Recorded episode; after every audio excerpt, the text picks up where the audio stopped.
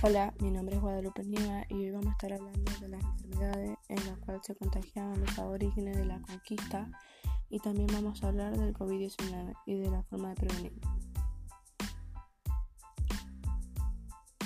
Comenzamos. ¿Por cómo se contagiaban estas enfermedades? Tenemos una que es por la vía respiratoria como el sarampión, la gripe y la viruela. Luego tenemos la que se contagiaban por vía digestiva, como la diarrea, la fiebre amarilla. También tenemos la que se contagiaban por piojos y también tenemos la que se contagiaban por picadura de mosquito como la malaria y la fiebre amarilla. Formas que podrán haber evitado contagio de la conquista para evitar el contagio de la gripe y la viruela.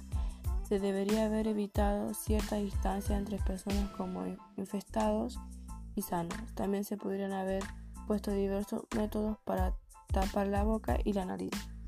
Para evitar la fiebre amarilla se podrían haber implementado métodos más sencillos y comunes, como utilizar prendas y realizar abrigos personales para evitar enfermedades como la diarrea y la fiebre IPA se podría haber respetado las consignas de cada uno. COVID-19, conocido como coronavirus. Empezamos. Con los síntomas podemos tener dolor de cabeza, dolor de garganta, tos, fiebre, cansancio corporal y problema respiratorio.